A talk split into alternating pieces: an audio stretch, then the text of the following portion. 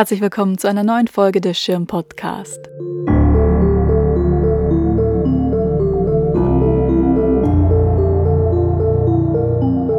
Noch bis zum 6. Juni steht in der Schirn Kunst für keinen.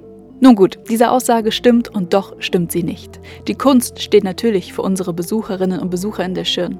Aber der Ausstellungstitel Kunst für keinen 1933 bis 1945, der stimmt und lässt den thematischen Kontext erahnen. Die Schau zeigt Werke von 14 Künstlerinnen und Künstlern, die während des nationalsozialistischen Regimes nicht ins Ausland emigriert, sondern in Deutschland geblieben waren. Sie arbeiteten weiter, die meisten ohne sich der NS-Ideologie anzuschließen und hatten damit keine Aussicht, ihre Werke auszustellen oder anderweitig zu zeigen. In der Schirn sind Werke unter anderem von Willi Baumeister, Otto Dix, Hanna Höch, Martha Höpfner, Karl Hofer, Jean Mammen und Ernst Wilhelm Ney zu sehen. Ihre Lebensläufe sind Beispiele, die stellvertretend für eine große Zahl an Künstlerbiografien stehen, die während der NS-Zeit nicht öffentlich sichtbar waren. In der ersten Podcast-Folge im Zusammenhang mit Kunst für keinen haben wir in die Ausstellung eingeführt und thematisiert, warum die moralische Einordnung dieser Lebensläufe oft nicht leicht ist. Denn was bewegte diese Künstlerinnen und Künstler, in Deutschland zu bleiben? Viele von ihnen zeigten keine offensichtliche NS-Gesinnung, doch wer konnte sich zwischen 1933 und 1945 der NS-Herrschaft komplett entziehen? War ihr Bleiben vielleicht eine Art des Widerstands? In dieser Folge wollen wir uns dem Begriff und dem Thema Widerstand widmen, und zwar heute. Die vielen Personen, die unter Hitler Widerstand leisteten, in der Bevölkerung aber eine kleine Minderheit blieben, können wir in diesem Podcast nicht benennen, und wir müssen auf die Literatur verweisen, die es zu diesem Thema gibt. Widerstand in der NS-Zeit war vielfältig und in allen sozialen Schichten und politischen Lagern anzutreffen. Der kommunistische Widerstand nutzte Flugblätter und die im Untergrund erscheinende Zeitung Die Rote Fahne. Es gab den bürgerlich-zivilen Widerstand des Kreisauer Kreises um Helmut James Graf von Moltke, die eine staatliche Neuordnung nach einem Staatsstreich planten. Es gab Widerstand innerhalb der Wehrmacht, der am 20. Juli 1944 zum Anschlag auf Hitler führte, ausgeführt von Klaus Schenk Graf von Stauffenberg und seinem Adjutanten Werner von Heften. Es gab studentischen Widerstand in München um die Geschwister Scholl und die Gruppe Die Weiße Rose. Es gab Widerstand in den Kirchen, wie etwa von dem Bischof Clemens August Graf von Galen und Pfarrern, die sich in der evangelischen bekennenden Kirche zusammenschlossen und der nationalsozialistisch orientierten Reichskirche den Gehorsam verweigerten. Und natürlich gab es die unzähligen Einzelpersonen, die Verfolgte bei sich aufnahmen oder mit Lebensmitteln aushalfen. Oft vergessen wird der jüdische Widerstand, dessen bekanntestes Ereignis der Aufstand im Warschauer Ghetto 1942-43 war. Zu sehr hat sich das Bild einer passiven Opferrolle der jüdischen Bevölkerung eingebrannt. Vielleicht, weil wir widerständiges Handeln zu sehr mit einem bewaffneten Kampf verbinden. Doch das muss es nicht sein. Auch die Selbstbehauptung unter schwierigsten Bedingungen ist Widerstand, und europaweit reagierten Juden auf unterschiedlichste Art und Weise auf die Verfolgung und kämpften auch ohne Waffen gegen Erniedrigung, Vernichtung und das Vergessen. Letzteres zum Beispiel sehr erfolgreich mit dem Schreiben von Tagebüchern und Chroniken, mit Fotografien und gemalten Bildern und dem Sammeln von Dokumenten, die teils aus den besetzten Gebieten herausgeschmuggelt wurden. Für einen mit Zeitdokumenten und Quellentexten gespickten Überblick der Widerstandsbewegungen und Organisationen in der NS-Zeit ist die Website Bundeszentrale für politische Bildung sehr zu empfehlen, sowie die Website des Deutschen Historischen Museums. Für diese Podcast-Folge bleiben wir im Hier und Jetzt. In der ersten Maiwoche habe ich mich mit Deborah Krieg über Zoom verbunden. Krieg ist Bildungsreferentin an der Bildungsstätte Anne Frank in Frankfurt. Diese fungiert seit 1994 als Zentrum für politische Bildung und Beratung und möchte mit ihrem Programm Jugendliche und Erwachsene für Antisemitismus, Rassismus und andere Formen der Menschenfeindlichkeit sensibilisieren. Kriegs derzeitiger Arbeitsschwerpunkt sind politisierte Konflikte in der postmigrantischen Gesellschaft, also Rassismus, Antisemitismus und Diskriminierung in Geschichte und Gegenwart. Sie hat die neue Dauerausstellung in der Bildungsstätte kuratiert, das Lernlabor Anne Frank Morgen mehr, und arbeitet viel mit Kulturinstitutionen. Ich habe sie gefragt, was Widerstand überhaupt ist und vor allem, wie sich Widerstand in der Gegenwart ausdrückt. Wie hat er sich mit dem Aufkommen des Internets und der sozialen Medien verändert? Und wer ist die Widerstandsfigur der Gegenwart? Wir fangen mit einer ganz allgemeinen Frage an, nämlich was ist Widerstand überhaupt? Beziehungsweise was ist Widerstand und was ist Protest? Eine einfache Frage, man, man könnte sie auch ganz einfach beantworten, indem der Verweis ist, Widerstand ist eine Opposition zu, ähm, zu einer machtvollen Position, in den meisten Fällen staatliches Handeln. Und Protest ist eine Form des Widerspruchs, der öffentlich stattfindet. Insofern kann Protest auch eine Form von Widerstand sein ähm, oder ist eine Form von Widerstand. Es gibt aber sehr viele andere Formen natürlich auch von Widerstand. Ich finde es aber gar nicht so einfach, ehrlich gesagt, äh, weil wenn ich, wenn ich Widerstand runterbreche auf Widerständigkeit und gerade auch in die Geschichte schaue, dann kann man dazu sehr unterschiedlichen Schlüssen kommen oder ganz unterschiedliche Kategorien anlegen. Also ist, wenn zum Beispiel eine Gruppe von Personen ähm, der Zugang zur Bildung verwehrt wird und ähm, sie sich aber trotzdem weiterbilden in irgendeiner Form. Für mich ist das dann schon ein widerständiger Akt und damit auch Widerstand gegen eine Marginalisierung zum Beispiel.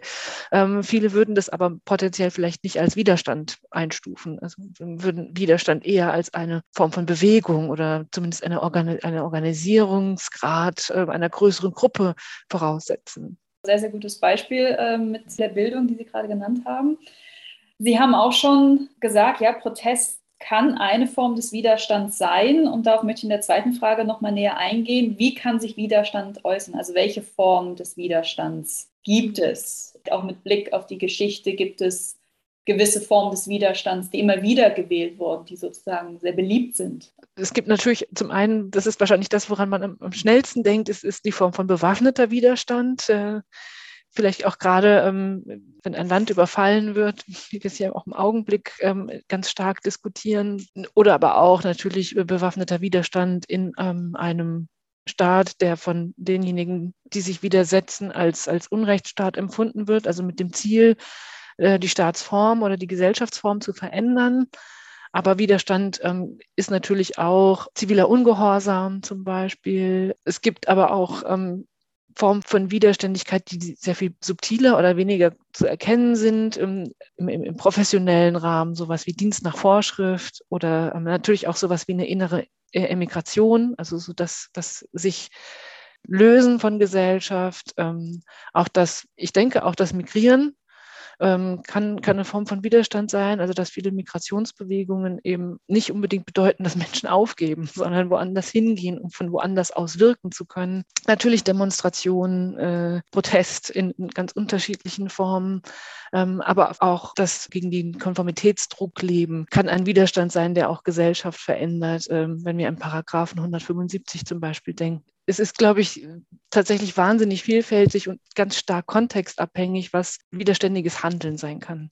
Wir waren jetzt schon so ein bisschen zwischen Geschichte Widerstand und Widerstand heute. Jetzt möchte ich konkret auf die Gegenwart kommen. Was zeichnet Widerstand denn heute in der Gegenwart aus? Und ich denke da an das Aufkommen des Internets, ich denke an die sozialen Medien. Hat sich Widerstand durch diese zwei verändert? Und wenn ja, wie? Das ist das eine, was, was natürlich sofort einfällt, dass die Kommunikationsformen sich, sich gewandelt haben und darin ja auch Chancen liegen. Ähm, wenn man an, an, an, an äh, die Proteste im sogenannten arabischen Frühling denkt, wo sich sehr viel über Social Media verabredet werden konnte, wo es ja die Möglichkeit gab, sich zu organisieren in einer ganz anderen Form, auf Menschen zu treffen, auf Gleichgesinnte zu treffen, ähm, Gleichzeitig ist es auch ein Ort, wo vielleicht auch Informationen weitergegeben werden, wo, wo Menschen bestimmte Missstände überhaupt erst aufmerksam werden, ähm, wo Menschen das Gefühl bekommen, ich erfahre hier etwas Neues, was mich so sehr äh, in Wallung bringt, dass ich das Gefühl habe, ich muss jetzt handeln. Ich formuliere das deswegen so vorsichtig, weil damit schon so ein, ja, auch ein Spannungsfeld aufgemacht wird, nämlich also die Frage, wann nennen wir etwas widerständig sein und wann nennen wir etwas Radikalisierung? Ne? Also wann geht es in welche Richtung? Wenn, wenn ich in so einem Algorithmus äh, gerate, wenn ich in, in, eine bestimmte Bubble gerate, ähm, kann mein Empfinden von dem, was ich tue, ja durchaus sein, ähm, dass es Widerstand ist, äh, dass ich mich zur Wehr setze gegen etwas und äh, das Empfinden von anderen ähm, aber eine ganz andere Qualität hat, nämlich eher zu sagen, das ist ein Radikalisierungsprozess und da verliert jemand den, den Kontakt zur Realität. Also ich glaube, das, das ist auf jeden Fall was, was sich verändert hat. Und das, da, da drin liegt auch schon eine zweite Sache, von der ich den Eindruck habe, dass es zumindest gerade eine Konjunktur gibt, nämlich dass Widerstand auch ähm, ein Schlagwort äh, für bestimmtes politisches Handeln geworden ist. Ähm, also ein Schlagwort gerade auch in der rechtspopulistischen Kommunikation, wo sozusagen ja immer diese, diese Opferposition äh, etabliert wird und man sich ja äh, sozusagen von unten nach oben zur Wehr setzt, wo sozusagen auch ganz viele ähm, NS-Vergleiche dann auch stattfinden. Ne? Also auch antisemitische Stereotype, äh, Schlagworte oder Argumente benutzt werden, wenn ImpfgegnerInnen sich zum Beispiel als die Juden von heute bezeichnen. Ne? Also dass Widerständigkeit oder Widerstand auch sehr stark zu einem politischen Schlagwort geworden ist, der antidemokratischen Bestrebungen dient. Da kommen Sie auf eine Frage zu sprechen, die ich später ansprechen wollte. Die ziehen wir jetzt nach vorne. Und zwar, wie kann Widerstand vielleicht auch missbraucht werden? Und ich denke da an die Querdenkerbewegung. Ist das Widerstand oder ist das Missbrauch von Widerstand? Und in diesem Zusammenhang auch, kann man in einer Demokratie überhaupt Widerstand leisten? Also wenn ich an die Querdenker denke, dann ähm, würde ich wenn, wenn man es jetzt einfach erstmal mit dem Begriff Widerstand anschaut, dann könnte man sagen, ja, auf jeden Fall ist das Widerstand. Es richtet sich gegen den Staat. Es hat ähm, zum Ziel, ähm, die Staatsform ähm, zu verändern, auch wenn viele das vielleicht für sich selbst nicht so äh, sagen würden, die sich da beteiligen, aber die Gesamtbewegung ähm, eher, eher nach einem autoritären Staat strebt. Es hat den Moment des Protests, ne, des öffentlichen Protests, es hat den Moment des zivilen Ungehorsams, also ich trage keine Maske. Äh, da ist einfach ganz viel gegeben, um zu sagen, ja, das ist Widerstand. Ich habe einen inneren Widerstand, das Widerstand zu nennen, weil es äh, doch trotz allem immer noch so was wie eine positive Konnotation hat widerständig sein. Also gerade auch historisch ne, ähm, ist für uns ähm, in Deutschland im Diskurs ja ganz oft Widerstand das, was gefehlt hat, was es gebraucht hätte, um die Demokratie zu retten und um äh, den Nationalsozialismus zu verhindern. Und wenn ich Widerstand denke als ähm, ein, ein Agieren, das sich für ähm, Menschenrechte und für Demokratie ähm, einsetzt, dann passt der Begriff überhaupt nicht mehr. Dann ist, wäre es das Gegenteil davon. Also kann man Widerstand in einer Demokratie leisten? Im Grunde, man kann, aber es ist dann eben die Frage, ob die Definition von Widerstand so zusammenpasst. Naja, man könnte ja auch sagen, Demokratie funktioniert gar nicht ohne Widerstand. Also eine, eine richtige Demokratie. Also wenn man überlegt, dass es ganz oft soziale Bewegungen sind, die dazu führen, dass ähm, nochmal genauer hingeschaut wird, ob die Menschenrechte tatsächlich ordentlich umgesetzt werden. Ähm, wenn man äh, sieht, dass es auch oft Akte des Widerstandes waren, die dazu geführt haben, dass ja Gesetzgebung auch nochmal angepasst wurde an Lebensrealitäten, die bislang gar nicht sichtbar waren oder nicht mitgedacht wurden, ähm, dann, dann wäre Widerstand eigentlich immer ein Teil demokratischen Wandels und ein Prozess der Umsetzung der Menschenrechte wir haben auch ja im, im, deutschen Kontext ja auch das Recht auf zivilen Ungehorsam eigentlich. Ne? Also das ist sozusagen auch aus der Historie heraus ja als ein notwendiges Recht zur, zum, zur Regulation ähm, von potenziell demokratiegefährdenden Strukturen, Prozessen mitgedacht. Was wäre ein Beispiel für eine zeitgenössische Widerstandsfigur, mit der sich möglichst viele Menschen identifizieren können oder wo sich viele einig sind? Mir würde vielleicht Julian Assange in den Sinn kommen. Ja, also das, der würde mir vielleicht auch gar nicht zuallererst in den Sinn kommen, sondern vielleicht eher Greta Thunberg zum Beispiel. Ähm, also die ja wirklich mit einem Protest, mit einer Protestform eine Bewegung äh, mit initiiert hat tatsächlich. Und also auch eigentlich alle Aktiven ähm, in Fridays for Future, ähm, die ja sozusagen sehr eindeutig ähm, sich gegen eine Übermacht zur Wehr setzen, um äh, für ihre Zukunft zu kämpfen und auch glaube ich, ähm, eine Übermacht, die, äh, und das vielleicht auch noch mal deutlicher heute als früher, die, die eben nicht nur staatliches Handeln, sondern eben zum Beispiel auch wirtschaftliches Handeln, also sehr viele andere Formen von Macht und Handlungsmacht sich entgegenstellen müssen, um Veränderungen äh, bewirken zu können. Ja, Greta ist ein gutes Beispiel, ja. Vielen Dank für diese Einblicke. Ich finde ein unglaublich spannendes Thema. Ich habe Ihnen sehr, sehr gerne zugehört, äh, viele, viele Gedanken mitgenommen. Ich hoffe, unsere Hörer und Hörerinnen auch. Vielen Dank für Ihre Zeit. Ja, vielen Dank gleichfalls fürs Nachdenken über den Widerstand.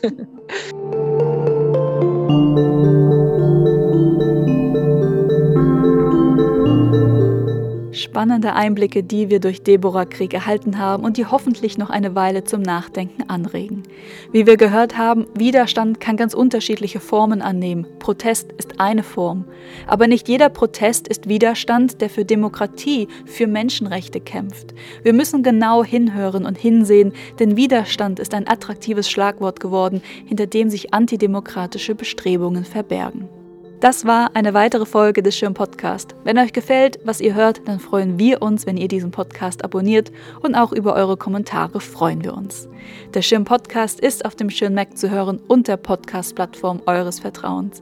Vielen Dank fürs Zuhören und bis zum nächsten Mal.